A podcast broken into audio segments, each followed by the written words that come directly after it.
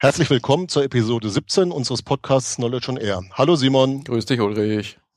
Simon, was gibt es Neues, was du unseren Hörerinnen und Hörern mitteilen möchtest?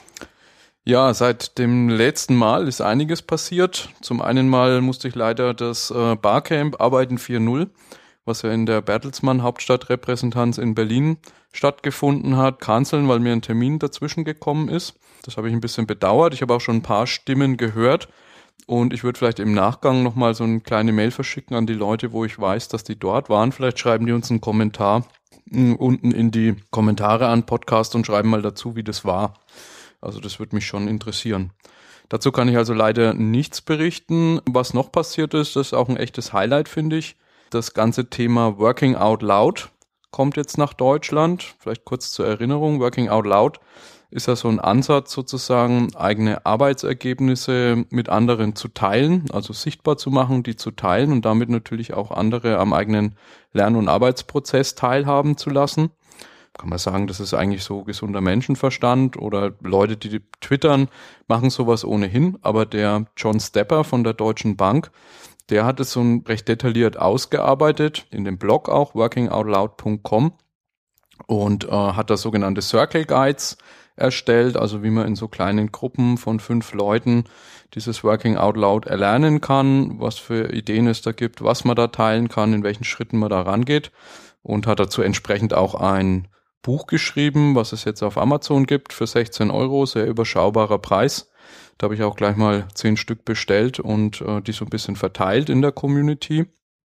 Vielleicht noch als Hintergrund, der John Stepper, wie gesagt, der ist kein professioneller Buchautor, sondern der arbeitet bei der Deutschen Bank und ist dort in dem Team, was die Einführung von Chive, also so einem sozialen Netzwerk, verantwortet, heißt in der Deutschen Bank MyDB. Und das ist eine der Methoden, mit denen sie das tun. Und allein das finde ich schon ein Aspekt des Lautarbeitens und Teilens. Das ist sozusagen eine Methode, die sie für sich entwickelt haben, der anderen teilen. Und wie gesagt, er hat es englischsprachig auf workingoutloud.com. Und in Deutschland hat sich jetzt auch eine Community formiert, da war vor zwei Wochen das erste Treffen. Da war die Deutsche Bank in Frankfurt dann auch gleich der Raumsponsor. Waren so ungefähr 15 Leute dort. Und äh, wir haben jetzt mal vereinbart, sozusagen in drei solchen Working Out Loud Circles das mal zu erproben, genau nach den Guidelines, die von John bereitgestellt worden sind, um da mal zu gucken, ist das eine Methode, die auch in den, in den deutschen Kulturraum sozusagen passt. Da gibt's ja oft so Differenzen zwischen Amerika und hier. Das heißt, wir sind da jetzt in so einem zwölfwöchigen Prozess des Ausprobierens und da werden wir dann sicher auch nochmal berichten, wie das war. Gleichzeitig gab es auch noch so eine Aktion auf Twitter, wahrscheinlich wenn der Podcast raus ist, die schon rum, die sogenannte Working Out Loud Week mit dem Hashtag WOL Week. Äh, da kann man sicher nochmal nachlesen, ähm, wo sozusagen weltweit das Ziel war, glaube ich, mehrere tausend solcher Working Out Loud Circles zu gründen und damit eben diese Methode bekannt zu machen. Also ist keine riesengroße und komplexe Methode, aber ich glaube, das ist eine Geschichte, wenn man sagt, jeder, der irgendwas lernt und äh, irgendwas herausfindet und lässt der andere dann teilhaben, wenn das viele Leute in ihrer täglichen Praxis einbauen, dann sind wir so im Prozess der Wissensteilung durchaus einen Schritt weiter. Wie war es bei dir? Gibt es da auch was Neues? Gut, also ich habe jetzt nochmal in den letzten Wochen versucht, den doch etwas sich immer mehr auftürmenden Berg an Zeitschriften, die ich noch nicht gelesen habe, zumindest mal einige von diesen Zeitschriften durchzublättern und zu überfliegen. Da sind mir zwei Sachen in die Hände gekommen, die eigentlich ganz gut zu unserem letzten Podcast noch passen. Und zwar Einmal aus dem Manager-Magazin, Ausgabe Nummer 6, 2015, also vom Juni 2015. Da wird unter anderem eine A.T. Kearney-Studie zitiert, wonach die Hälfte aller sozialversicherungspflichtigen Jobs in Deutschland von der heranrollenden KI-Welle beeinflusst werden. Nach deren Einschätzung gelten neun Millionen wirklich als langfristig gefährdet. Interessant ist dann im Gegenzug äh, die Prognose, dass durch Entwicklungen und Produktion intelligenter Industrieroboter bis 2020 gut eine halbe Million neue Arbeitsplätze entstehen werden. Allerdings, wenn man sich eben vergegenwärtigt, dass ja so neun Millionen gefährdet sind langfristig und dann bis 2020 gerade mal eine halbe Million neue Arbeitsplätze entstehen sollen. Also wenn diese Prognosen wirklich Realität würden, dann wäre das natürlich schon sehr bedenklich. Allerdings ist immer noch die Frage, was steckt da genau im Detail dahinter. Aber wie gesagt, das ist nun mal so auch eine von den vielen Studien, die eben momentan durch die Presse gehen. Ja, und die zweite Quelle, die ich gefunden habe, das ist aus dem März diesen Jahres in der Wirtschaftswoche Nummer 11, ein Beitrag von Dieter Schnaas, einem bekannten Journalisten und, und Buchautor, der in der Serie Wirtschaftswelten 2025 der Wirtschaftswoche einen Beitrag geschrieben hat, der den Titel trägt Das Ende des Ich. sind nur zwei Seiten, finde ich sehr, sehr lesenswert. Der Beitrag unterteilt sich insgesamt in drei Teile. Das ist einmal die Ausbeutung des Ich, dann zweitens die Zurichtung des Ich und drittens das Verschwinden des Ich. Und hat auch noch drei Buchtipps dabei. Einmal Yvonne Hofstetter, Sie wissen alles. Das ist ja so ein Buch, was schon so vor einiger Zeit äh, heftig durch die Presse und glaube sogar durch die Feuilletons gegangen ist. Dann Manfred Schneider, Transparenz Traum heißt das Buch. Und drittens Douglas Rushkoff, Present Shock genannt wer da noch das Heft bei sich liegen hat oder Online-Zugang zu den Texten der Wirtschaftswoche hat, das war die Nummer 11 und der Autor war Dieter Schnaas. Ja, ich habe auch noch kein Highlight, sondern ein Lowlight. Ähm, Wer es noch nicht mitbekommen hat, der Professor Peter Kruse ist recht früh im Alter von 60 Jahren ja an Herzversagen gestorben. Der ist vielen bekannt als Netzkulturguru, auch als Vordenker des Change Managements, ist ein Systemtheoretiker war, finde ich, jemand, der extremen Tiefgang hatte und trotzdem die Fähigkeit, tatsächlich auch vor großen Leuten Vorträge zu halten und Themen wirklich interessant und spannend rüberzubringen. Und ich glaube, das ist schon ein recht großer Verlust für die Szene. Und da möchte ich einfach ganz kurz nochmal keinen Nachruf machen, das äh, würde jetzt den Rahmen unseres Podcasts sprengen, aber auf drei so Quellen hinweisen, die ich wirklich sehr gut finde und die ich oft anschaue von ihm. Das ist zum einen mal ein Video Zukunft von Führung, kompetent, kollektiv oder katastrophal auf YouTube. Den werden wir auch in den Show Notes verlinken. Dann das Video acht Regeln für den totalen Stillstand, wo er in knapp vier Minuten so ganz humoresk mal darstellt, was ich eigentlich als Manager tun kann, um meine Organisation in den kompletten Stillstand zu fahren und dann natürlich, wenn ich die Regeln invertiere, die systemtheoretischen Erkenntnisse dahinter stecken, was ich eigentlich tun soll und ein Videozusammenschnitt von einem Gespräch, das er hatte mit dem Thomas Sattelberger. Das Video ist auch auf YouTube, nennt sich Best of Enterprise 2.0 meets HR. Also gibt es eine lange Version und eine kurze Version. Dieses Best of ist so knapp acht Minuten. Werden wir auch in den Show Notes verlinken. Also wie gesagt, drei Quellen, die sich äh, lohnen, in Angedenk an den Professor Kruse nochmal anzuhören oder anzuschauen. Mhm. So, und jetzt kommen wir zum eigentlichen Thema des jetzt, heutigen Podcasts. Genau, jetzt kommen wir zum eigentlichen Thema. Wir haben uns ja im letzten Podcast auch, will ich sagen, lustig gemacht, aber so ein bisschen geschmunzelt über diesen, über diesen Barcamp-Titel Arbeiten 4.0, weil wir ja so ein bisschen das Gefühl haben, dass heutzutage egal welche Zeitschrift man aufschlägt, überall mit diesen X.0 Metaphern gespielt wird jede Konferenz, äh, viele Bücher, viele Zeitschriftenartikel haben da irgendwelche Zahlen mit einem Punkt Null hinten dran und weiß nicht, wie es dir geht.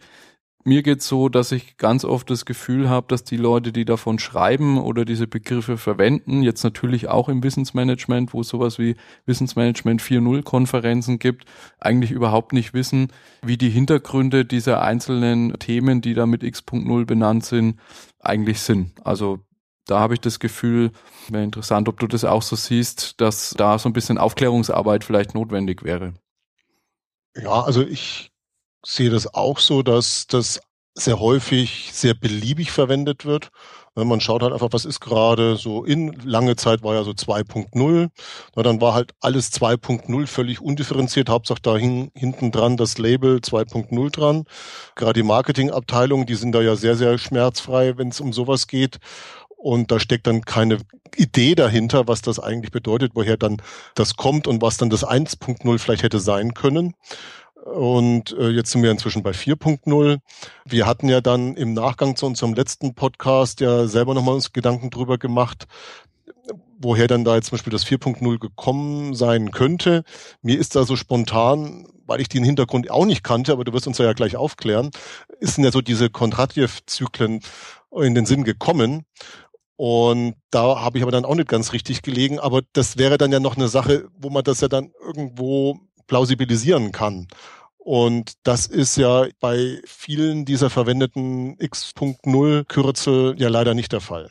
Genau. Also ich denke, der Bereich, wo äh, man ganz viel mit Zahlen und Punkten dazwischen arbeitet, das ist die Softwareentwicklung. In der Softwareentwicklung wird typischerweise wird die Versionierung sozusagen von Software mit genau solchen Versionen angedeutet. Also Betriebssystem oder auch Skype hat in der Regel eine Version, Dropbox ist im Moment in der Version 3. irgendwas. Also das ist sozusagen an sich erstmal ein Ansatz, Evolution darzustellen im Sinne von Verbesserung irgendeines Gegenstands. Und es kommt aus der Softwareentwicklung. Das heißt, man geht davon aus, dass die nächste Version einer Software besser ist als die Version der Software davor. Ist nicht immer der Fall, aber in der Regel ist das so. Du hast gerade gesagt, irgendwann sind die 2.0-Begriffe aufgetaucht. Ich, ich glaube, gehypt ist eigentlich nichts worden unter 2.0. Also ich habe nie irgendwas gesehen mit 1.0.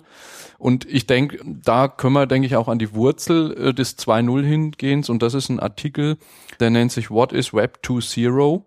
und ist geschrieben worden von Tim O'Reilly. Das ist der Gründer des O'Reilly Verlags im Jahr 2005. Auch den werden wir in den Show Notes verlinken. Tim O'Reilly schreibt, dass mit dem, mit dem Platzen der Dotcom-Blase sozusagen viele Dinge verschwunden sind vom Markt, aber auch viele Dinge übrig geblieben sind, die doch uns ein, ein Web, ein Internet hinterlassen haben, das anders war als zuvor. In seinem Artikel macht er so eine Gegenüberstellung von Web 1.0 und 2.0 und da hat er viele Dienste, wo er zeigt, das, äh, das ist so die Art und Weise, wie man etwas vorher gemacht hat, das ist die Art und Weise, die man es hinterher tut. Und so das zentrale, der, das zentrale Punkt sozusagen in seinem Papier ist die Nutzung von dem Web als partizipativer Plattform. Also da, wo ich vorher das Internet eher als ein Konsummedium verwendet habe, geht es jetzt eben eher darum, dass das Web von sehr vielen Leuten als Plattform verwendet wird, als Plattform, an der man sich beteiligen kann, zu der man beitragen kann. Stichwort Wikipedia, Stichwort Weblogs, Stichwort YouTube zum Beispiel und wird damit zu was Partizipativen. Und in seiner Sicht bedeutet jetzt im Kontext von Web 2.0 diese 2.0 eigentlich gar nicht so sehr eine Erneuerung von Technologie oder Software, sondern eher eine, eine Erneuerung von eine Art und Weise, das Web zu nutzen, ne, wo natürlich bestimmte Technologien dahinter stecken, aber die Technologien gab es zum größten Teil schon vorher, nur die Nutzungsform ist eine andere geworden. Und es gibt ja für die, die sich mit Barcamps so ein bisschen auskennen oder beschäftigen, die Barcamps gehen auch auf den Tim O'Reilly zurück. Er hat ursprünglich ein Veranstaltungsformat ins Leben gerufen. So irgendwann, ich glaube 2003 gab es da die erste Veranstaltung. Die nannte er Foo Camp. Und das FU steht für Friends of O'Reilly, weil er gesagt hat, um jetzt zu wissen, was nach dieser Revolution, nach der, dem Platzen der Dotcom-Blase übrig bleibt, muss er eine Veranstaltung haben, wo er mit den Visionären und den Vordenkern des Webs sozusagen gemeinsam drüber spricht und man gemeinsam versucht herauszufinden, in welche Richtung sich das ganze Thema eigentlich entwickelt. Und das geht schlecht in dem klassischen Konferenzstil, sondern das muss eben auch sehr partizipativ stattfinden. Und dazu hat er dieses Foo-Camp ins Leben gerufen, aus dem sich dann später die Barcamps entwickelt haben. Und vielleicht als ein Aspekt noch ein Ergebnis dieses Foo-Camps ist eine sogenannte Web 2.0 Meme Map. Ein Meme ist so ein, ja, man kann sagen, Begriff, eine Phrase, die sich sozusagen von Hirn zu Hirn weiter verpflanzen kann, die viral werden kann. Also ich glaube, Meme ist so als Pendant zum Gen zu sehen. So eine Idee, könnte man sagen. Und da stehen einfach viele Begriffe drin, mit denen die damals versucht haben, auf diesem FooCamp dieses Web 2.0 zu belegen. Also zum Beispiel Attitude, not Technology. Das ist eine Einstellung, nicht eine Technologie. Oder das Konzept des Longtail.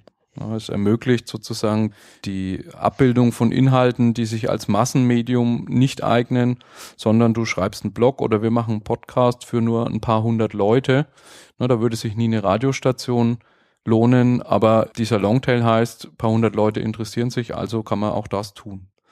Na, dann sind weitere Begriffe wie Data as the New Intel Insight, Perpetual Beta, also Plattformen sind nie fertig, sondern sind immer im Beta-Modus. Software that gets better, the more people use it. Also dieser Begriff der, der Emergenz, also je mehr Leute Facebook nutzen oder YouTube nutzen, desto besser wird es. Auch Amazon ist ein schönes Beispiel. Ne? Je mehr Leute dort was kaufen, Sachen bewerten, kommentieren, desto besser wird es auch für mich, weil ich entlang meiner Interessen neue Dinge finde. The Right to Remix ist ein solches Meme, also diese Wiederverwendung. Wir sprechen heute von Open Data, Open Access, Open Educational Resources. Dann das Konzept der Emergenz. Äh, Nutzerverhalten ist nicht determiniert, sondern entsteht während der Nutzung der Plattform. Small Pieces loosely joined, also ich habe nicht mehr große monolithische Systeme, äh, wo ich alles in einer Plattform mache, sondern ich schreibe einen Blog und bette dort ein YouTube-Video ein, beispielsweise. Und auch Trust in Users, also sozusagen Nutzern vertrauen. Ne? Man könnte ja glauben, sowas wie Wikipedia zu machen, ist eine komplett verrückte Idee, weil alle Nutzer da sofort wilde Dinge tun und Missbrauch treiben. Ne? Und man sieht, doch eine ganz gute Dekade nach dem Start der Wikipedia, dass das nicht passiert. Also das ist so mal in Kürze ein Überblick über dieses Web 2.0 Konzept und ich denke so vom Gefühl kann man schon sagen, dass das durchaus eine andere Nutzung ist, als wir das vorher gemacht haben mit dem Web und auch mit diesen Memen. Jetzt kann man sagen, dass das, finde ich, in Richtung Wissensverteilung, Umgang mit Wissen doch einfach auch eine Veränderung in der Verhaltensweise darstellt. Das sind jetzt ja also Punkte, da muss man sich ja vielleicht nochmal wirklich vergegenwärtigen. Wo ist jetzt da hier der Bezug zum Thema Wissensmanagement? Kannst du das vielleicht nochmal kurz herausstellen für diejenigen, für die es vielleicht nicht ganz so offensichtlich ist? Ja, also das ist ja Web 2.0 würde ich jetzt mal betrachten als einen technologischen Trend in der Gesellschaft. Und wenn wir von dem Übergang von Industrie in Wissensgesellschaft sprechen, na, da muss man ja sagen, dass es bestimmte soziale Trends vielleicht gibt und auch technische Trends, die Einflüsse haben auf die Wissensgesellschaft. Und ich denke, da stecken schon ganz viele Dinge drin, die sehr eng mit der Wissensgesellschaft verkoppelt sind. Also zum Beispiel dieses ganze Thema Offenheit. The Right to Remix, Open Data äh, ist ein Thema heute, Open Access, Open Educational Resources mal als Beispiel. Ne, wo man zum Beispiel sagt, wir investieren heute sehr viel Geld in die Forschung an Universitäten und wir wollen dann am Ende auch, dass dieses Wissen, was da hinten rauskommt, zumindest mal die Papiere und die Vorträge und die Dissertationen und so weiter, offen auch allen Bürgern zur Verfügung stehen. Ne, also das ist für mich zum Beispiel was ganz Zentrales, dieser Aspekt der Offenheit. Ne, ich muss nicht sowas nicht kaufen, sondern ich möchte gerne auf diese Erkenntnisse zugreifen was zu meine Erinnerung nochmal so an, an diesen Begriff Web 2.0 betrifft, habe ich ein Schlagwort, das ist ja eher so aus dem deutschen Sprachraum, dieses Mitmach-Web. Ich glaube, das bezieht sich ja auf Web 2.0 insbesondere, oder? Genau, Partizipation. Es können viele mitmachen, richtig. Genau. Und das ist natürlich so ein Aspekt, den ich tatsächlich dann sehr, sehr spannend finde in dem Konzept, dass man versucht, Leute einzubinden, einzubeziehen, sich Feedback zu holen, um damit natürlich auch Lernprozesse anzustoßen. Das ist das, was aus meiner Sicht dann bei dem Thema Web 2.0 auch so ein Aspekt ist, der auf das Wissensmanagement einzahlt, wie man so schön sagt. Genau, es ist ja auch der Peter Schütt von IBM, äh, wenn der heute drüber spricht, was Enterprise 2.0 ist oder wie er es übersetzen würde, da hat er auch schon mal das Zitat gebracht, er würde das als das partizipative Unternehmen übersetzen. Ja, mhm. Und das ist eigentlich genau dieses, Leute können partizipieren auf Augenhöhe, miteinander sprechen und dafür, wenn man das jetzt mal kontrastiert, vielleicht zu eher traditionellen Wissensmanagement-Ansätzen wie der typischen Wissensdatenbank und auch dieses letzte Meme von O'Reilly, Trust Your Users, ne, da hat man eben genau dieses Vertrauen nicht gehabt. Ne? Da hast du ganz viel Prozesse gehabt, wo es darum ging, jemand kann schon versuchen, was beizusteuern. Dann gab es aber noch so eine Art Redakteur oder irgendeine Art Gatekeeper, die dann bestimmt, kommt irgendwas denn dann tatsächlich in das Content Repository rein oder nicht. Und das stellt man typischerweise im Web 2.0 auf den Kopf. Ne, man sagt, jeder kann an der Wikipedia mitschreiben und wenn man hinterher der Meinung ist, das ist falsch oder muss geändert werden, dann wird es eben verbessert von den Nutzern und ich fange nicht an, sozusagen vorne irgendwelche Tore und Schranken einzubauen. Ich finde diesen Einstellungsteil, also 2.0 ist eine Einstellung, nicht eine Technologie. Das ist ganz wichtig zu betonen, weil bei vielen halt Web 2.0 verbunden ist mit Blogs, Wikis, sozialen Netzwerken, wenn man es mal platt in einem Satz sagt. Und wenn ich versuche sozusagen diese Werkzeuge einzusetzen jetzt in der Organisation, ohne dran zu denken, dass sich auch Einstellungen ändern müssen, dann werde ich frustriert sein, weil das am Ende nicht funktioniert. Das unterstütze ich voll und ganz. Für mich ist da immer so das klassische Beispiel, dass man in den Unternehmen Wikis eingeführt hat. Und zwar, was heißt denn Wikis? Man hat die Technologie, Wikimedia oder wie sie alle heißen, Confluence und so weiter und so fort eingeführt. Und weil ja Wikipedia so super toll funktioniert, hat man dann naiv geglaubt, ja, dann funktioniert es bei uns in der Firma genauso. In der betrieblichen Realität sieht es ganz anders aus. Und woran liegt das? Ja, das ist nämlich genau das, was du angesprochen hast. Das hat was mit einer Einstellung zu tun. Und gerade jetzt dieses Trust Your Users, was in deiner Auflistung unter anderem genannt wird, das ist dann noch längst nicht so vorhanden, zum Beispiel. Genau. Ja, und deswegen ist das immer so ein bisschen gefährlich, nur diesen technologischen Aspekt zu sehen, sondern die Technologie ist ein Teilaspekt von einem ganzen Bündel von Dingen, die erforderlich sind, damit sowas auch wirklich funktioniert. Ja, es ist in der Regel halt einfacher, Technologien sozusagen einzukaufen und bereitzustellen, als an der eigenen Einstellung oder der eigenen Haltung zu arbeiten. Das erfordert Veränderungen, da ist man sofort in Themen wie Werten und Kultur und Haltung. Und das ist halt viel schwieriger, als technische Werkzeuge zu kaufen. Ja.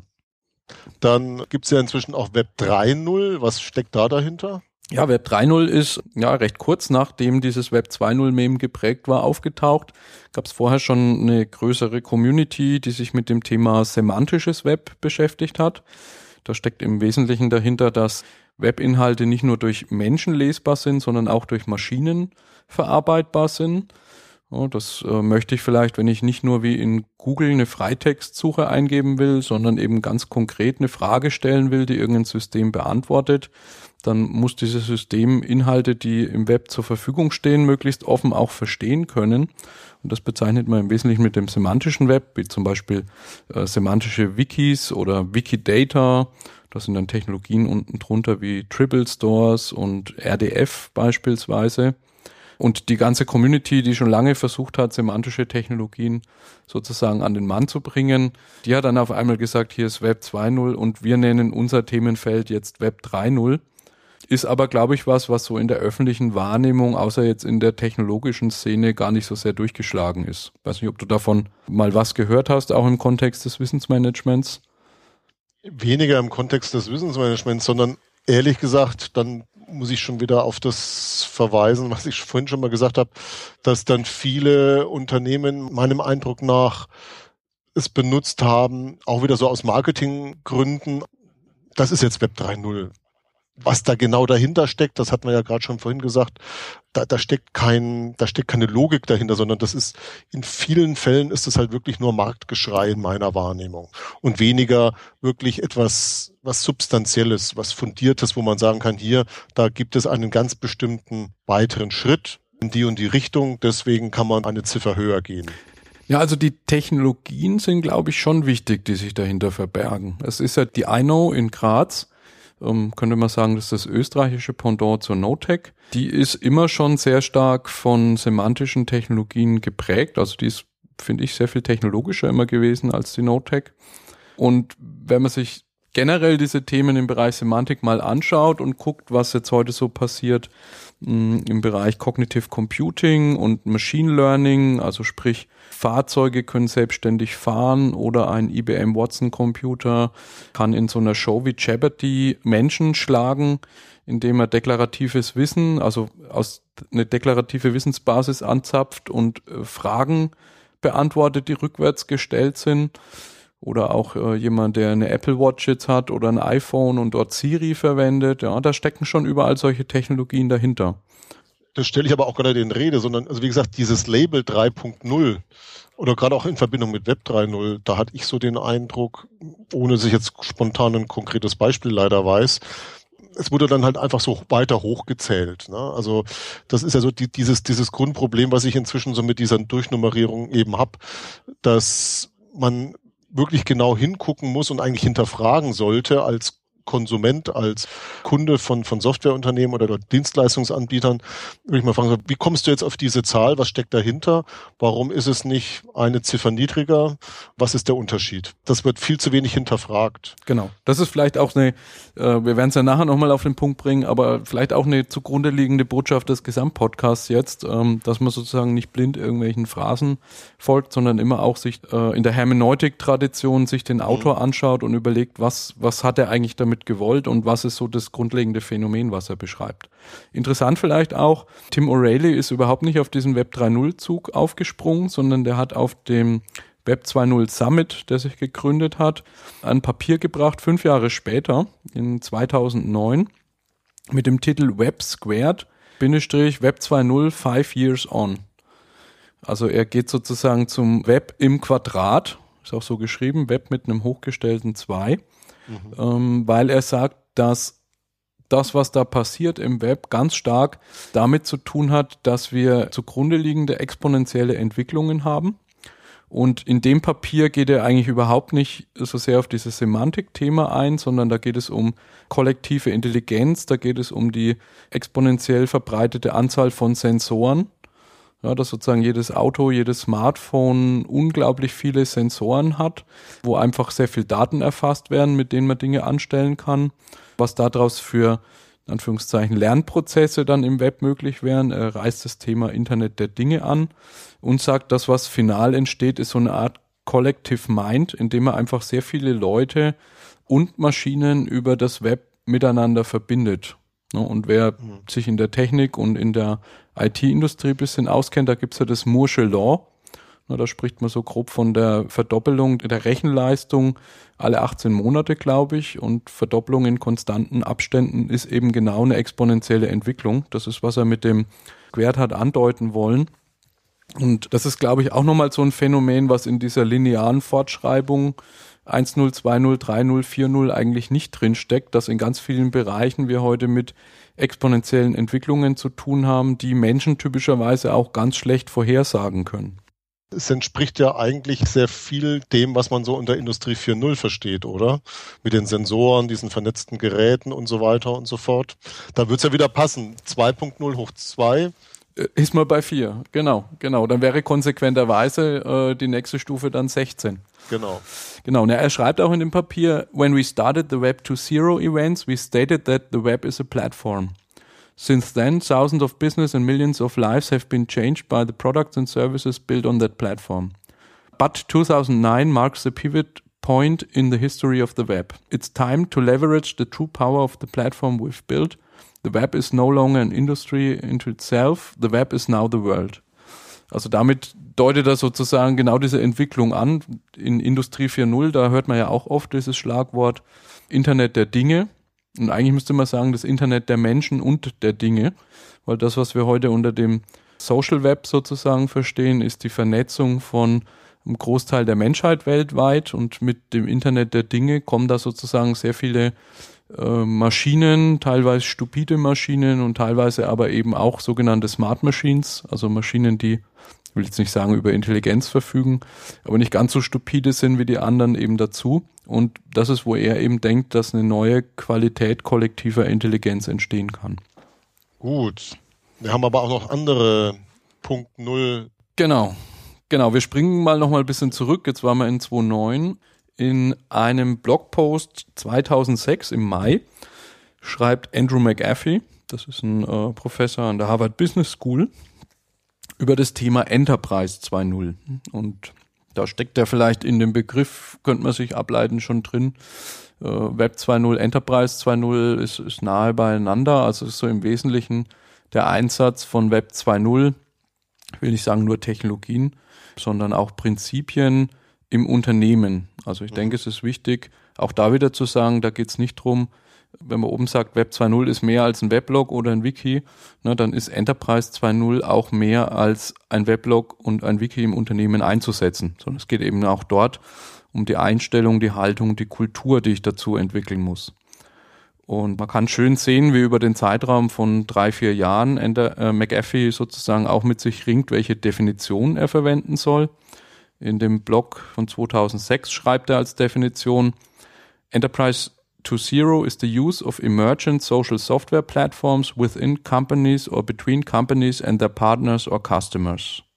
Er hat auch in der Einleitung zu dem Blog einen Link auf eine ältere Definition, mit der er nicht mehr zufrieden ist. Leider ist der Link nicht mehr verfügbar, also da kann man nicht nachgucken, was seine Version 1.0 der Definition zu Enterprise 2.0 ist. Aber man kann im Wesentlichen sagen, sein erster Ansatz ist zu sagen, diese äh, Systeme, diese sozialen Softwareplattformen mit dem, mit der Eigenschaft der Emergenz, die sozusagen einzusetzen in Unternehmen oder eben auch, und das ist dieser Vernetzungsaspekt oder was O'Reilly eben meint mit The Web is the World, ja, nicht nur im Unternehmen, sondern auch gemeinsam mit all den Akteuren, mit denen das Unternehmen vernetzt ist. Und da zählt er eben auf, die Kunden, die Partner, andere Unternehmen, den Konzernen, in dem man sozusagen unterwegs ist. Ja, da hat man eben auch wieder diese Webmetapher. Bisschen später, August 2009, also so gute zwei Jahre später, überarbeitete die Definition nochmal und sagt dann in Vorbereitung zu seinem Buch, was dann danach erschienen ist, Enterprise to Zero is the use of emergent social software platforms by organizations in pursuit of their goals. Und das ist, finde ich, auch nochmal spannend, ja, weil dort drinnen steckt, dass es nicht einfach nur so um, um den Einsatz dieser Software, dieser Wikis, Blogs, sozialen Netzwerke und Co. geht, sondern es geht darum, in Bezug auf die eigenen Ziele zu prüfen, ob die mir überhaupt nutzen ja, und da steckt immer auch die Option drin, wenn bei der Prüfung rauskommt, die nutzen wir nicht in Bezug auf mein Ziel, die nicht zu nutzen. Und damit kriegt, finde ich, das Thema Enterprise 2.0 auch eine strategische Komponente. Also es geht, ja. es geht nicht nur darum, äh, zu sagen, wir machen das, weil es alle machen oder wir machen das, weil es äh, im Internet überall ist, sondern wir machen es dann, wenn wir einen Nutzen haben in Bezug auf das, was wir vorhaben. Also interessant wäre natürlich mal, man müsste mal mit ihm reden können und fragen, wie er darauf gekommen ist, weil es halt tatsächlich so sein könnte, dass er beobachtet hat, dass wahnsinnig viele Leute mit dem Label Enterprise 2.0 um die Lande gezogen sind und er dann doch beobachten musste, dass doch zum Teil Dinge gemacht werden, die gar nicht so in seinem Sinne sind und auch es in bestimmten Situationen und Fällen zur Anwendung gekommen ist, wo es eigentlich gar nicht passt, wo es zur Kultur nicht passt. Ja, zum Beispiel. Also wenn ich einfach eine sehr hierarchische Kultur habe, die jetzt mal drastisch formuliert eher so in Richtung Befehl und Gehorsam tickt, dann brauche ich da nicht mit Enterprise 2.0 kommen. Ja, dann ist das vergebene Liebesmühe und rausgeschmissenes Geld, dann da plötzlich mit, mit Blocks anzufangen, weil es bringt ja nichts, wenn man da Blocks einführt und dann erstmal wieder noch eine Freigabe über zwei Instanzen vorschaltet. Das hat ja nichts mehr mit, mit Enterprise 2.0 zu tun. Ja, wir haben ja, äh, wir haben ja in der GFM haben wir mal so ein Positionspapier erarbeitet zu Enterprise 2.0 und Wissensmanagement und da war ein, ein Slogan oder eine Regel, Enterprise 2.0 kann man nicht einführen, sondern kann man nur werden. Ne, das sollte so ein bisschen darauf abzielen, dass sozusagen die Enterprise 2.0-Wertung nicht abgeschlossen ist, wenn dein Wiki irgendwie installiert ist in der Organisation, sondern sich eigentlich erst daran zeigt, wie du im Laufe der Zeit als Organisation damit umgehst. Und das hat McAfee auch in dem Buch, also 2009 ist dann das Buch rausgekommen, Enterprise 2.0 von ihm, hat den Untertitel How to Manage Social Technologies to Transform Your Organization. Und da steckt dieses Konzept der Business Transformation natürlich drin, ne, wo man sagt, diese Technologien können eine Rolle spielen, um die Transformation von 1.0 nach 2.0 in einer Organisation zu unterstützen. Ne, und das könnte man jetzt auf sozusagen die Idee der, der soziotechnischen Systeme zurückspannen, wo man sagt, soziale und technische Teilsysteme beeinflussen sich gegenseitig. Und wenn ich jetzt in eine sehr hierarchische und starre und streng strukturierte Organisation, was du jetzt mit Command and Control bezeichnet hast, ein technisches System einbringe wie ein Wiki, was erstmal offen ist und vernetzt ist und keine Hierarchien zulässt, dann kann ich vielleicht auf dem Weg eine Transformation unterstützen. Ja, da bin ich mal so ein bisschen skeptisch, ob du halt mit der Einführung einer Technologie Führungsprinzipien wirklich verändern kannst. Es wird Kultur sichtbar. Also wenn du anfängst, ein, ein Wiki einzuführen und du sitzt sofort in Terminen und es wird drüber gesprochen, wie können wir da Berechtigungsgruppen einziehen und wie können wir dafür sorgen, dass nur bestimmte Leute editieren können und andere nur lesen können. Na, dann kannst du jetzt sagen, wenn du ein reiner Techniker bist, äh, kein Problem. Die, die aktuellen Enterprise-Wikis können das alles mit Berechtigungen umgehen. Oder du kannst es nutzen als Punkt, um zu sagen, Moment mal, ein Wiki ist eigentlich nicht dafür gedacht, strikte Berechtigungsstrukturen einzuziehen, sondern ist für offene Partizipation gedacht. Mhm. Und dann kommt es darauf an, ob die Organisation sich darauf einlässt und sozusagen bereit ist, so einen Transformationsschritt zu gehen oder ob sie eben dem Wiki seine 2.0-Prinzipien austreibt und dann hast du zwar ein Wiki in deiner Organisation, bleibst aber trotzdem auf dem Entwicklungsstand 1.0 stehen. Gut. Bleiben wir auf jeden Fall noch bei 2.0. Ähm, Auch ein Autor, den ich sehr spannend finde, ist ähm, der Professor Gary Hamel. Vielleicht als kurze Erinnerung, kennt man vielleicht Prahalat und Hamel oder Hamel, The Core Competence of the Corporation, also die, das Grundkonzept äh, der Kernkompetenzen. Ziemlich alt schon, 1990 erschienen. Prahalat ist, glaube ich, auch jetzt eine ganze Weile schon, mehrere Jahre verstorben. Und Gary Hamel hat zweierlei gemacht. Er hat zum einen mal ein Buch geschrieben, was recht interessant ist, ähm, im Jahr 2007, The Future of Management, wo sich so bestimmte Positionen von ihm schon andeuten. Und er hat dann so ab 2010, 2011 sozusagen das Konzept von Management 2.0 angefangen zu prägen. Da werden wir auch ein Video verlinken, gibt es auch auf YouTube, äh, ist der Titel Gary Hamel on the Future of Management. Und da ist seine Grundaussage eigentlich die, dass die Art und Weise, wie wir Organisationen heute führen und gestalten, äh, sich im Lauf der letzten 100 Jahre entwickelt hat. Also er hat so als Eingangsstatements, viele der Managementmethoden, die heute im Einsatz sind, äh, sind im letzten Jahrhundert entwickelt worden von Leuten, die im vorletzten Jahrhundert geboren worden sind. Also da spielt er natürlich auf Leute wie Taylor an und was weiß ich, Peter Drucker und Deming. Also sagen wir mal die Leute, die das Management im, im 20. Jahrhundert sehr stark geprägt haben.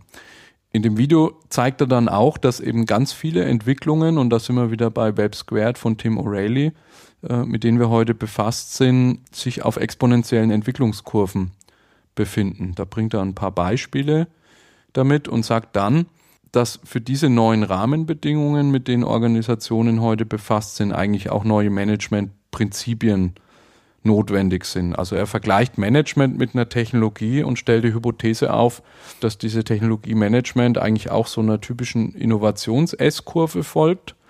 Also am Anfang ist die Entwicklung in, in dieser Technologie erstmal langsam, dann passiert sehr viel. Das wäre vielleicht so Mitte, äh, Mitte des letzten Jahrhunderts, ne, so Pay-per-Performance und äh, Management by Objectives und solche Themen. Und dann flacht sich diese S-Kurve wieder ab, bis sozusagen das Umfeld so einen starken Druck auf das Thema Management oder auf Organisationen auswirkt, dass sich das wieder radikal ändern muss. Also die Grundidee oder der Grundansatz, der bei ihm hinter Management 2.0 steckt, ist Management Innovation. Wir müssen die Disziplin Management innovieren.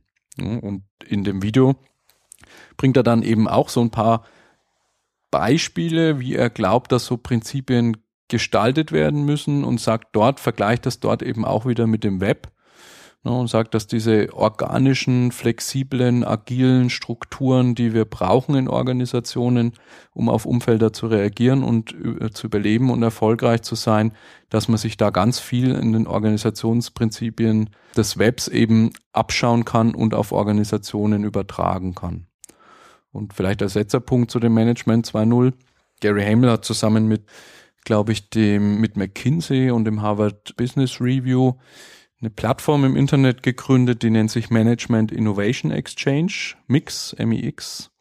Dem Kontext, im Kontext der Enterprise 2.0 Konferenz haben die so ein Hackathon Ende 2011 bis Anfang 2012 durchgeführt, wo sie mal versucht haben, mit Leuten weltweit rauszuarbeiten, auf Basis welcher Prinzipien Management 2.0 eigentlich aufbauen sollte und kommen dazu zwölf Prinzipien, nämlich Openness, Community, Meritocracy, Activism, Collaboration, Meaning, Autonomy, Serendipity, Zufallsprinzip, Decentralization, Experimentation, Speed und Trust.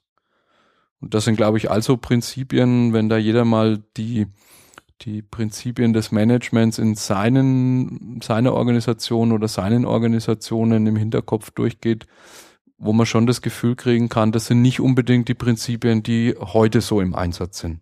Nicht in der Gänze. Auf der einen Seite, also nicht in der Gänze auf der einen Seite und auf der anderen Seite postuliert werden vielleicht sogar relativ viele von denen. Die Frage ist nur, wie sie dann gelebt werden in der Realität. Genau, naja, klar. Also ich meine, das ist wie mit Innovationen. Ne? Das eine ist in Silicon Valley zu reisen und das andere ist wirklich einen innovativen Ansatz zu wagen. Das ist natürlich klar, wenn man jetzt mal so die DAX 30 Firmen nehmen würde und würde sich die ganzen Werteposter mal nebeneinander an die Wand kleben, dann wird man natürlich viele, viele dieser Werte oder Prinzipien da drauf finden. Man findet da nicht die zwölf, da findet man da vielleicht acht oder zehn. Ja, also das ist dann schon mal ein bisschen weniger. Und wenn man sich dann noch anschauen könnte, was dann in der Realität da so gelebt wird, dann bleibt noch weniger übrig. Leider. Ja, genau. Also das finde ich auch nochmal spannend, weil es einfach diesen Aspekt mal darstellt. Web 2.0 und Enterprise 2.0 ist ja doch eher technisch geprägt. Management 2.0 hat jetzt eher den Fokus drauf, was müssen denn die Leute, die Führungs- und Gestaltungsmacht in Organisationen haben, tun, auf was müssen die Wert legen, damit sie sozusagen Zukunftsfähigkeit in ihrer Organisation auch erreichen. Und kann man vielleicht auch nochmal einen, einen Satz dazu sagen, da geht es jetzt nicht nur um das Top-Management, sondern heute ist ja auch schon Gestaltungskraft sehr stark verteilt im, in der Organisation. Also es gibt Leute, die Projekte managen, es gibt Leute, die Programme managen, Leute, die Prozesse managen. Das ist ja durchaus so, dass die, dass die Managementfunktion an sich auf sehr, sehr viele Leute verteilt sind und jeder kann natürlich in seinem Kontext drüber nachdenken, ob und wie weit er diese Prinzipien tatsächlich in seinem täglichen Handeln auch verwendet. Auch da gab es ähnlich wie bei Web 3.0 ein anderes Buch noch, was mir mal jemand empfohlen hat. Ich habe es auch gekauft, muss ich gestehen, aber noch nicht gelesen. Ein Buch, was sich nennt Management 3.0 von dem Jürgen Appello. Kann ich jetzt nicht ganz so viel dazu sagen. Äh, ich weiß, derjenige, der mir es empfohlen hat, kommt aus äh, dem Bereich Scrum, also agiles Projektmanagement. Und in dieser Szene gibt es wohl auch eine Gruppe von Leuten, die sich überlegt, wie kann man die Prinzipien von Scrum auf die Führung von Organisationen übertragen. Mhm. Und dementsprechend hat dieses Buch den Untertitel Leading Agile Developers and Developing Agile Leaders. Und äh, das habe ich jetzt eine ganze Weile schon auf der Liste mal zu lesen, weil klar, auf der einen Seite Agile Developers, da geht's halt um Softwareentwicklung, wo typischerweise sehr oft Scrum eingesetzt wird. Na, auf der anderen Seite Developing Agile Leaders kann ich mir vorstellen, könnte es darum gehen, generell Führungsstile zu kultivieren, die eben agiler, flexibler sind, die eben auf die Umfelder, in denen wir heute agieren, besser reagieren können. Also was, was mir, wobei das vielleicht nicht hundertprozentig jetzt zu dem Thema Management 3.0 passt, aber das Thema Scrum und da vielleicht kann man es schon dran festmachen, dass es mit der Agilität noch nicht so weit her ist dass ich immer wieder doch auch in Diskussionen beobachte, dass wenn man den Begriff Scrum verwendet. Inzwischen kennen zumindest viele Leute den Begriff mal. Ob sie wirklich verstanden haben, was dahinter steckt, das sei mal dahingestellt. In vielen Fällen zeigt sich nämlich, dass sie nicht wirklich verstanden haben, was dahinter steckt, weil nämlich dann einfach nur gesagt wird, ja, das, das ist ja eine Vorgehensweise für Softwareentwicklung, aber bei uns geht das nicht.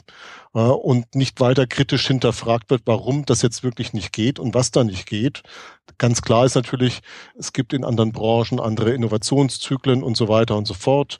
Aber viele Dinge lassen sich dann mit einer etwas anderen zeitlichen Skalierung zum Beispiel übernehmen.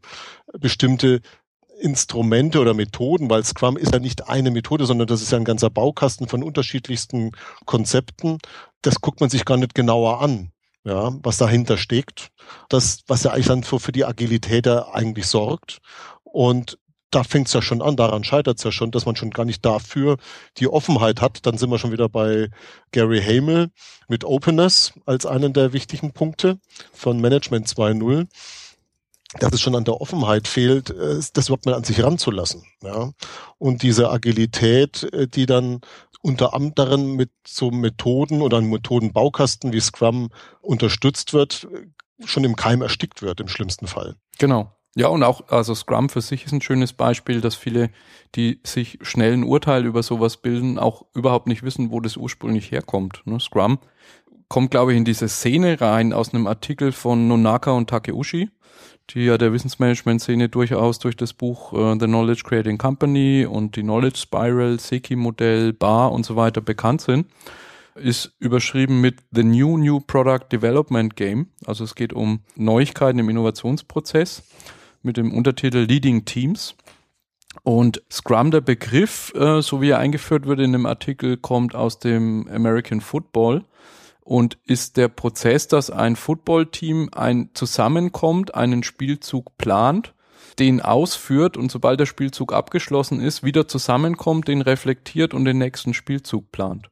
Mhm. Äh, das wird mit Scrum benannt und das ist halt in, in der Scrum-Methode genau abgebildet in dieser Abfolge aus sogenannten Sprint-Plannings und dann mhm. Sprints und Sprint-Reviews. Ja. Ne, und agil wird es eben dadurch, dass ich im Gegensatz zu Methoden wie dem V-Modell oder anderen Ansätzen, wo ich versuche, irgendwie auf sehr lange Zeiträume hinweg zu planen, der Tatsache Rechnung trage, dass in einem langen Zeitraum so viel passiert, dass mein Plan davon wieder zerstört wird und dass ich eben iterativer und schneller getaktet. Da ist man wieder auch bei Speed und bei Experimentation eben an meinen Projektprozess herangehe. Und damit hat es ursprünglich erstmal überhaupt keine Wurzel in der Softwareentwicklung, dadurch, dass die Softwareindustrie wahrscheinlich schnelllebiger ist als eine Investitionsgüterindustrie, äh, hat es dann dort mit Autoren wie dem Ken Schwaber zum Beispiel oder hier in Deutschland dem Boris Kloger wahrscheinlich einfach schneller Fuß gefasst. Aber es gibt durchaus, nehmen wir mal im Wissensmanagement-Bereich, den Heinz Eretkamps zum Beispiel, ehemalig Johnson Controls, auch viele Beispiele, dass das eben nach und nach auch in die Hardwareentwicklung eben einfließt, weil auch die immer schnellere und dynamischere Zyklen hat. Ja, das ist das, was mir immer wieder auffällt. Wenn die Methode bekannt ist, dann ist sie im Kontext von Softwareentwicklung bekannt und dann fühlen sich alle, die andere Dinge entwickeln, außer Software, offensichtlich nicht betroffen davon. Und da vermisse ich doch in vielen Fällen erstmal die Neugierde, die Offenheit, sich damit zu beschäftigen. Und also insofern ist es nochmal sehr, sehr schön, was du jetzt aufgezeigt hast, was dann so die Historie eigentlich des Begriffs ist und woher der herkommt, weil da kann keiner von sich behaupten, dass das nicht eine Situation ist, die auf ihn übertragbar ist. Die Art und Weise, wie es gemacht wird, die Zeiträume, in denen bestimmte Dinge getan werden, sind dann vielleicht anzupassen. Aber wie gesagt, auch das Instrumentarium, also wenn ich, wie gesagt, an Planning Poker denke, das kann mir keiner erzählen, dass das nicht eine sinnvolle Vorgehensweise ist. Egal, ob ich jetzt eine Software entwickle oder ein Autositz oder einen neuen Kühlschrank. Ja, es ist halt wie bei jeder Veränderung. Ne? Man hat so vorgefertigte Meinungen zu irgendwas. Viele Leute äh, lesen dann so Artikel, wenn sowas wie Scrum mal auftaucht in einem Manager-Magazin, lesen nur die Überschrift, vielleicht noch nicht mal den ganzen Artikel, geschweige denn, dass sie da mal in die Tiefe gehen. Und dann hat man halt so ein, man nennt es Confirmation Bias, glaube ich. Also man versucht dann sehr schnell irgendwie ein Argument zu finden, was der eigenen bestehenden Grundhaltung sozusagen in die Hände spielt und beschäftigt sich gar nicht damit, ob das jetzt ein Instrument ist, was mir hilft, meine Arbeit besser zu machen oder nicht. Ich will da gar nicht sagen, dass das Dinge sind, die jetzt jeder tun muss, aber ich muss mich doch ein bisschen mehr mit beschäftigen, um beurteilen zu können, ob es für mich und meine Organisation was ist oder nicht. Genau. Also insofern gefallen mir da wirklich diese zehn Punkte, die du da genannt hast von Hamel, die da bei diesem Hackathon entstanden sind. Wenn man das mal also daraufhin spiegelt, also gerade an, an so einem Beispiel wie Scrum, ja, wie reagiert eine Organisation auf so einen Impuls von außen? Ja, hier eine neue Vorgehensweise, wie man Projekte zum Beispiel durchführen kann. Und das mal wirklich auf diese Aspekte hin abklopft, dann wird man halt relativ schnell feststellen, wo das Unternehmen da halt gerade steht genau. in der Realität. Ja, absolut. Absolut. So, dann machen wir mal einen Dreijahressprung von ja. 2010. Da ist das Buch Management 3.0 erschienen ins Jahr 2013. Da kommt eine Studie raus von Bitkom mit der Überschrift Arbeiten 3.0. Also wir haben jetzt die Brücke gemacht von Web, Enterprise 2.0, Management 2.0. Da haben wir schon mal eine gewisse Funktion in Organisationen und jetzt gibt es ja diesen schönen Dualismus aus Managern und Arbeitern. Da kann man vielleicht mhm. mal, äh, da könnten wir alleine eine Stunde drüber sprechen. Also da taucht auf, dass sich auch die Arbeit verändern wird. Äh, ich sage das deswegen mit einem Schmunzeln, weil ein Großteil der Manager in den Organisationen sind ja einfach angestellte Mitarbeiter mhm. mit Arbeitsvertrag, teilweise mit, teilweise ohne Außertarif. Aber man, man, das fühlt sich manchmal so an, als ob Manager und Arbeiter irgendwie zwei völlig verschiedene äh, Typen von Dingen sind. Und das kommt vielleicht einfach so aus der Geschichte, aus dem Taylorismus, wo man halt gesagt hat, man trennt erstmal hart zwischen Hand- und Kopfarbeit. Die einen sind die, die Arbeit tun und die anderen sind die, die sie organisieren, was ja, glaube ich, in den allermeisten Betrieben heute so als harte Trennlinie nicht mehr da ist, aber kulturell, ja. glaube ich, in den Köpfen der Leute doch noch als, als Trennlinie vorhanden ist. Ja. Ja, auf jeden Fall, Bitkom hat die Studie rausgebracht, Arbeiten 3.0, Untertitel Arbeiten in der digitalen Welt. Deutet sich schon wieder eine gewisse Techniknähe an. Und wenn man da jetzt mal in die Kernergebnisse der Studie reinschaut, wir haben das in sechs Punkten zusammengefasst. Da gibt es zum einen mal den Aspekt äh, hoher Ausstattungsgrad der Erwerbstätigen mit ITK-Technik, also mit IT- und Kommunikationstechnik. Dann gibt es den Punkt Arbeit im Homeoffice, starke Verbreitung, aber geteilte Meinung, sowohl bei Beschäftigten als auch bei Personalverantwortlichen. Mobile Geräte fördern örtlich flexibles Arbeiten. Mehrheit der Unternehmen organisiert interne Kommunikation auch über soziale Medien. Entstehung einer Arbeitskultur der Share Economy und Erwartung an die Erreichbarkeit von Beschäftigten wird übererfüllt. Also mhm. hat, finde ich, schon mit, mit am Rande mit dem, mit dem Arbeit und der Zusammenarbeit zu tun, insbesondere wenn man da jetzt ein bisschen reinliest in, in diese Studie mal, ist es aber doch sehr stark dieser Fokus auf die Technologie, also auf wie viele Smartphones sind verfügbar und wer hat ein Notebook und wer kann zu Hause arbeiten. Ah, weiß ich nicht. Also fand ich, es war interessant mal als eine Bestandsaufnahme sozusagen mal zu sehen, wie verbreitet ist es in Organisationen überhaupt. So richtig spannend fand ich das noch nicht. Aber wie gesagt, das ist, denke ich, eine Station in diesem Kontext von 1.0 bis 4.0. Wenn wir mal mit verlinken, wer mag, kann da auch noch eins tiefer reinschauen. So, und dann gehen wir auf den 4.0-Level. Hm, das ist ja was, was mittlerweile, muss man sagen, im deutschen Sprachraum in aller Munde ist, dieses Konzept der Industrie 4.0. International wird er, glaube ich, gar nicht so sehr verwendet. Da werden eher so Dinge wie äh, Internet der Dinge oder Industrial Internet ist ein, ist ein Begriff in den USA beispielsweise, Industrial Internet Konsortium. Weiß jetzt gar nicht originär, wer diesen Begriff Industrie 4.0 geboren hat. Der kommt auch aus dem Kontext Bitkom, Wirtschaftsministerium, dann gab es ja diese Plattform Industrie 4.0, wo glaube ich VDA, der Verband der Automobilhersteller und der VDMA, der Verband der Maschinen- und Anlagenbauer mit dabei ist. Äh, und die haben das IAO beauftragt, eine Studie auch dazu zu machen. Und da kann man, glaube ich, ganz schön sehen, zum einen mal, wie die Industrie 4.0 sehen. Dort hat die 4.0 nämlich tatsächlich einen, einen ganz greifbaren Bezug. Und die Studie heißt äh, im Untertitel Volkswirtschaftliches Potenzial für Deutschland. Wenn man das zusammenfasst, kann man sagen, dass Industrie 4.0 nach der Mechanisierung mit Wasser- und Dampfkraft, Massenfertigung und Elektrifizierung den vierten großen Umbruch in der Industrie darstellt. Also in der Industrie spricht man tatsächlich von vier industriellen Revolutionen.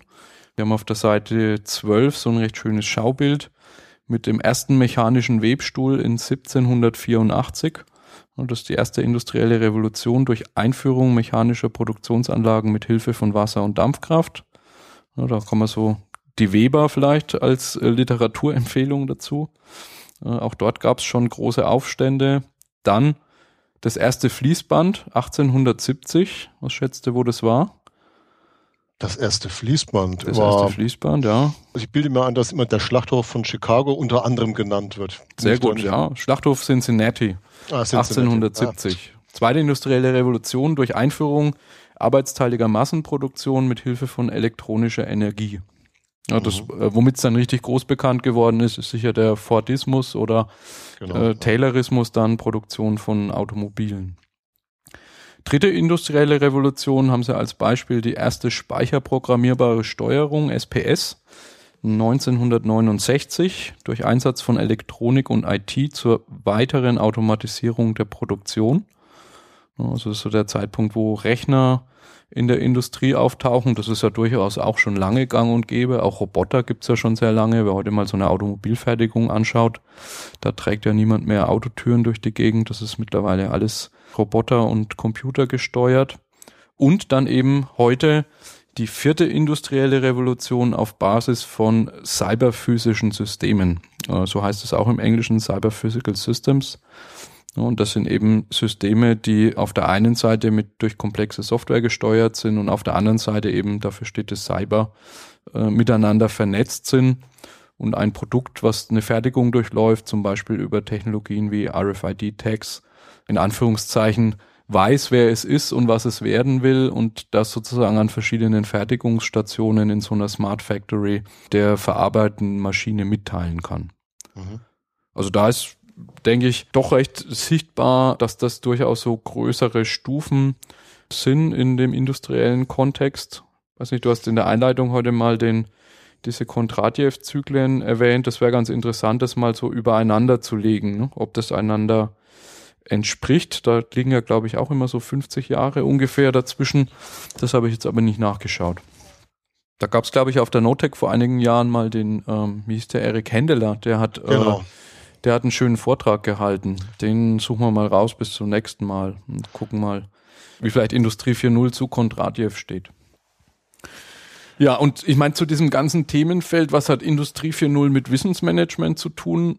Mm, man kann eigentlich sagen erstmal nichts, ne? weil das ist äh, schwierig. Ja. Wissensgesellschaft ist ein sehr großes Phänomen. Davon ist Industrie ja erstmal nur ein Teil und die Digitalisierung der Industrie und die Maschinensteuerung auch wiederum nur ein Teil. Klar, das wird neue Kompetenzen erfordern bei den Leuten, die dort arbeiten. Das wird neue vernetzte Zusammenarbeitsmodelle erfordern, aber so so eine Gleichsetzung, wie das manche versuchen jetzt zu spielen, wie es auch bei Enterprise 2.0 ja mal war, ne, dass man so gesagt hat, Enterprise 2.0 ist die Ablösung von Wissensmanagement, glaube ich, kann man bei Industrie 4.0 genauso wenig machen, oder siehst du das anders? Nee, da fällt mir gerade wieder nochmal das, was ich vorhin schon genannt habe, diese A.T. Kearney-Studie ein. Ja, also es entstehen neue Möglichkeiten zu arbeiten, diese halbe Million Leute, die einen neuen Job finden werden. Da gibt es auf jeden Fall auch Potenziale, bei, bei denen Wissensarbeiter neue Chancen finden auf dem Arbeitsmarkt.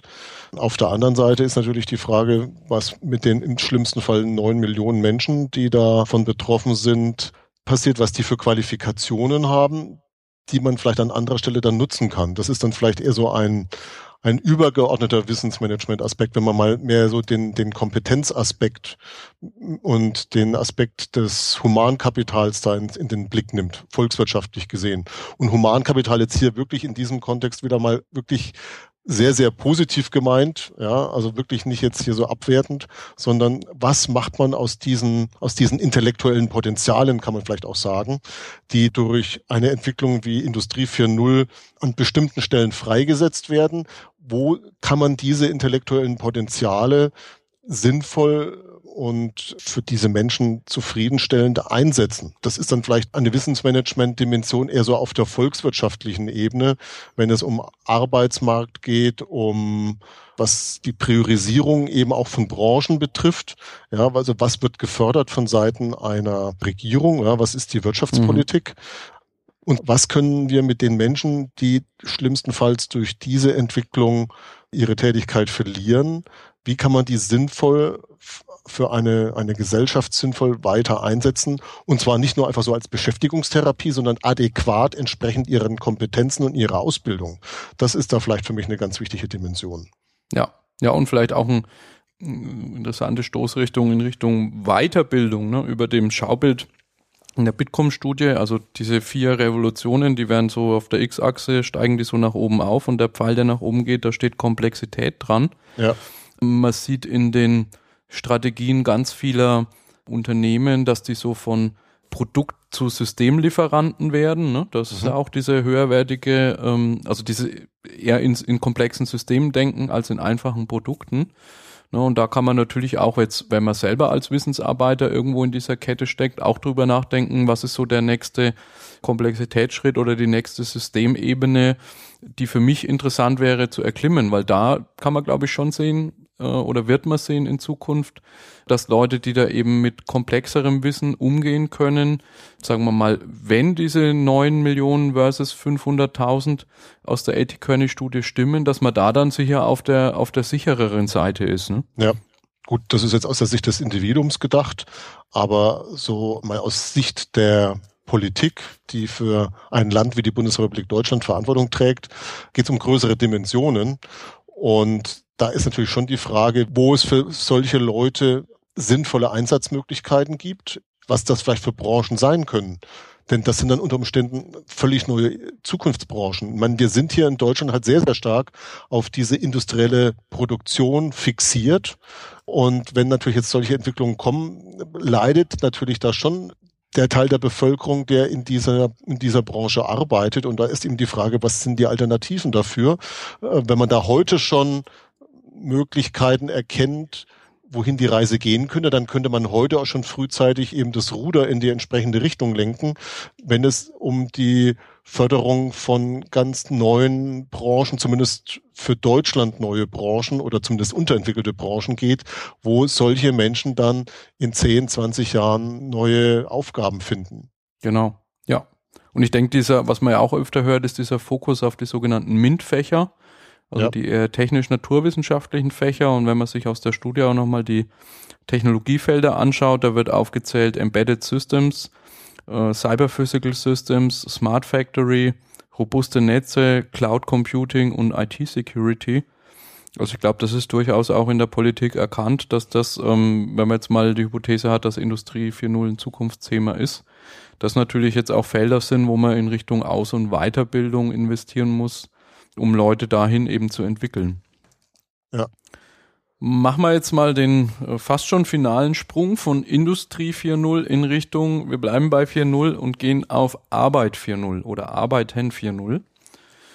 Es ist eine ganze Weile, ich weiß gar nicht wie lang, ist von so Dingen gesprochen worden wie dem Arbeitsplatz der Zukunft ganz oft in den Unternehmen auch technisch geprägt. Da geht's dann um irgendwelche Wände, die Whiteboards sind oder Tische, die Displays sind oder solche Sachen. Äh, also Arbeitsplatz der Zukunft, äh, aber auch Arbeit der Zukunft oder Zukunft der Arbeit.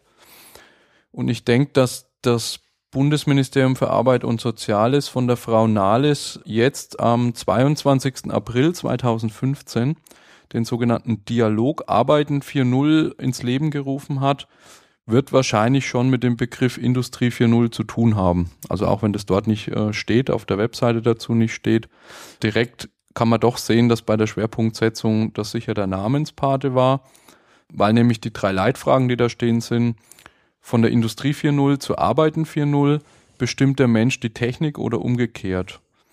Dann Arbeit und Wirtschaftskultur fordert das Silicon Valley die soziale Marktwirtschaft heraus. Sicher eine Anspielung an Geschäftsmodelle wie Airbnb oder Uber vielleicht, was ja auch recht stark durch die Presse ging. Ja.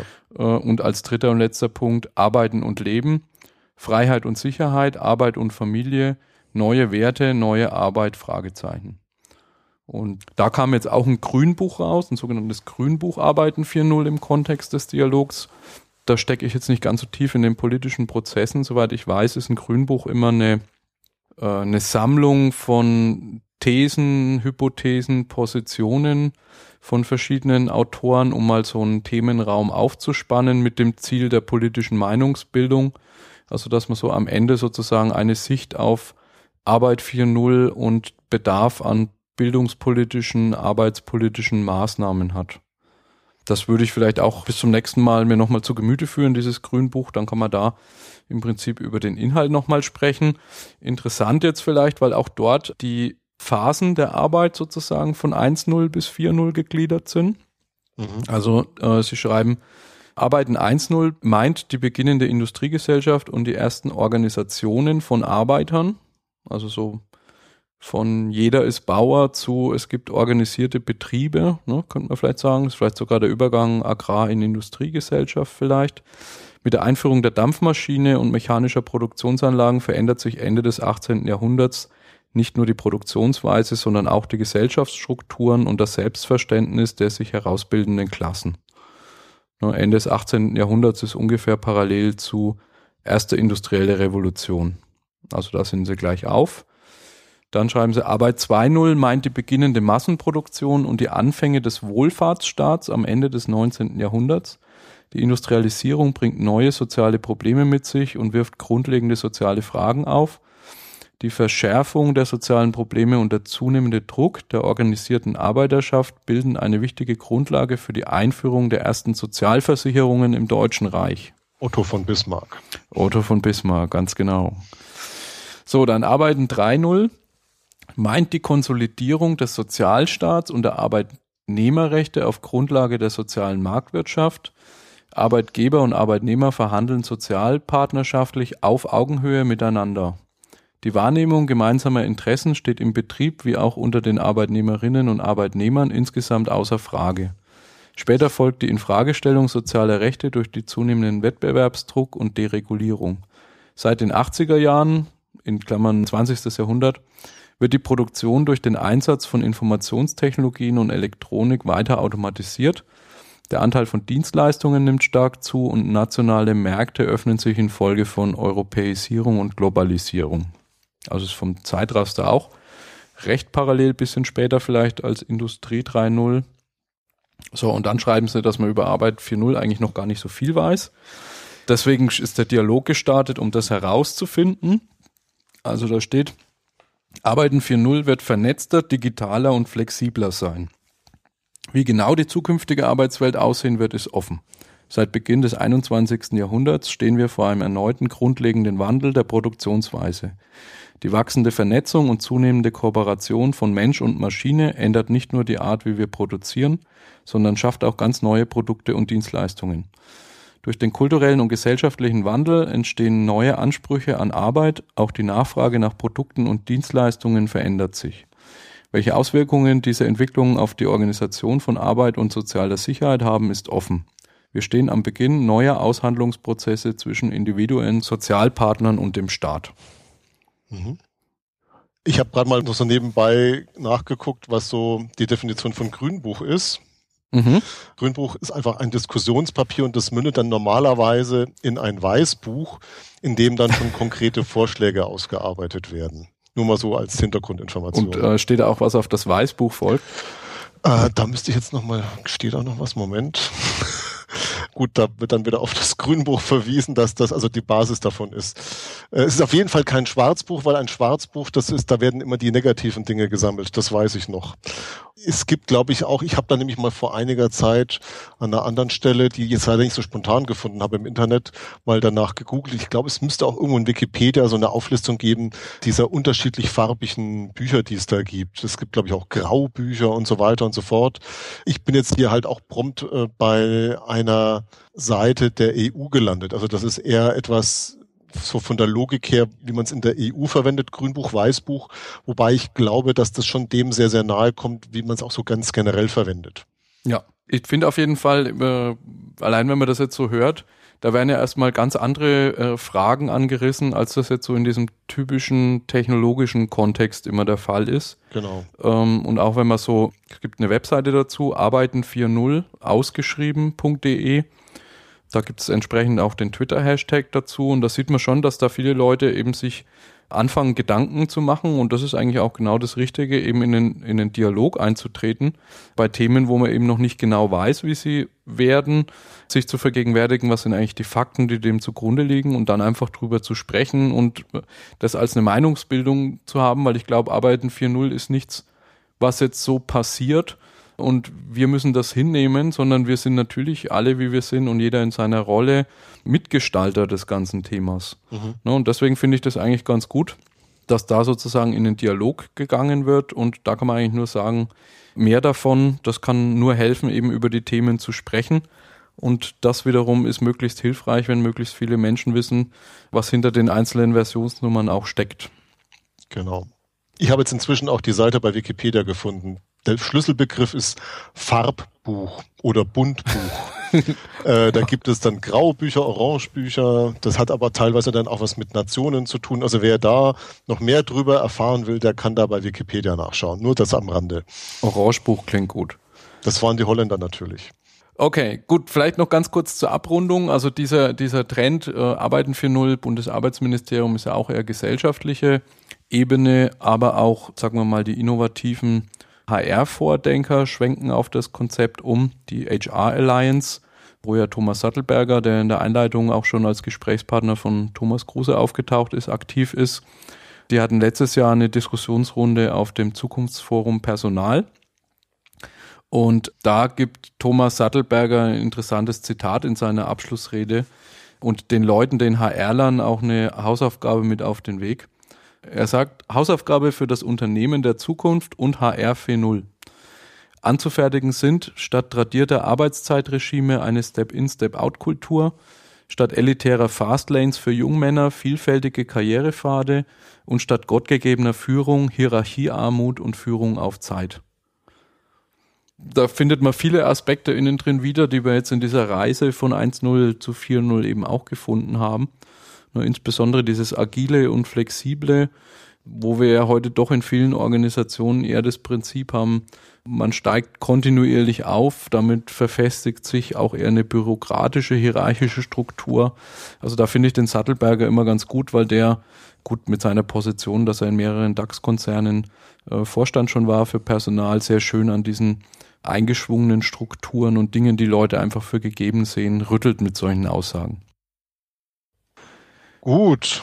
Wir haben ja üblicherweise nochmal so zwei Routinen. Das eine ist nochmal zu reflektieren, auch ob es da Verbindungen direkte gibt zu Nutzendimensionen. Das würde ich jetzt heute mal sein lassen, weil das doch sehr, sehr breit gefächert war. Die Themen, die wir heute besprochen haben, da ist es wirklich sehr, sehr schwierig, da überall Nutzendimensionen zuzuordnen.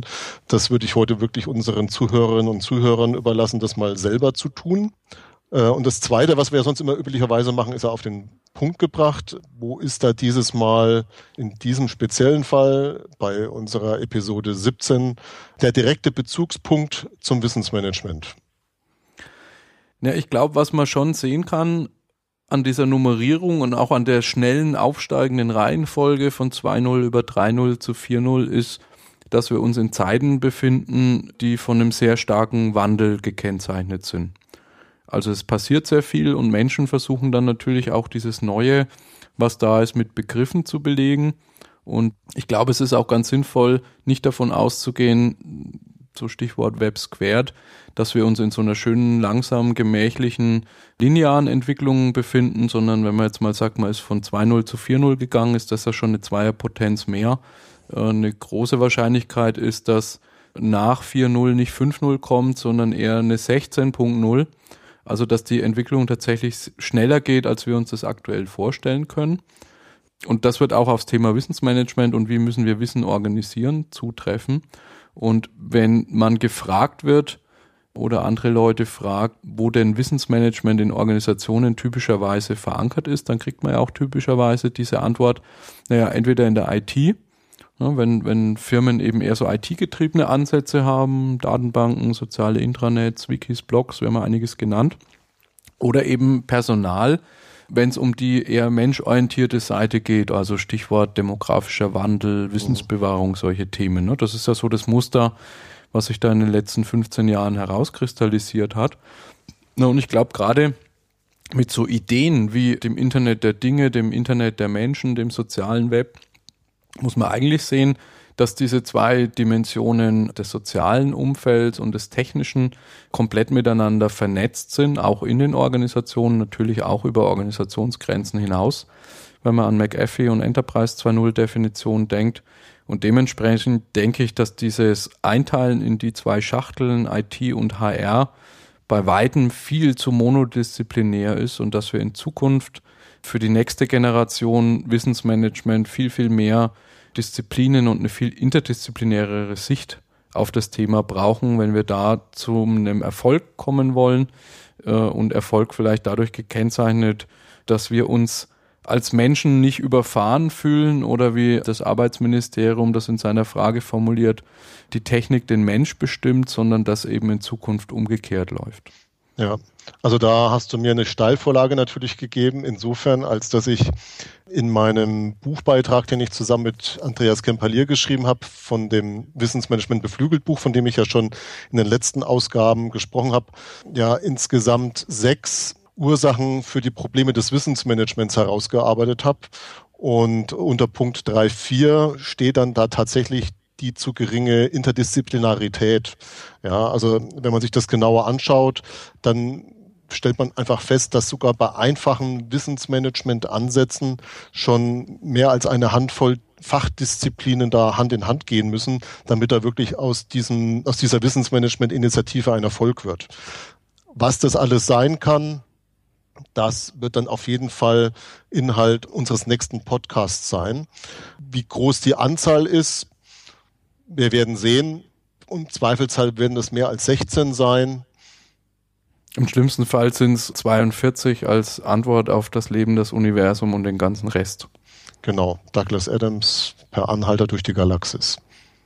Okay, dann würde ich sagen, soweit für heute und Ade. Ade.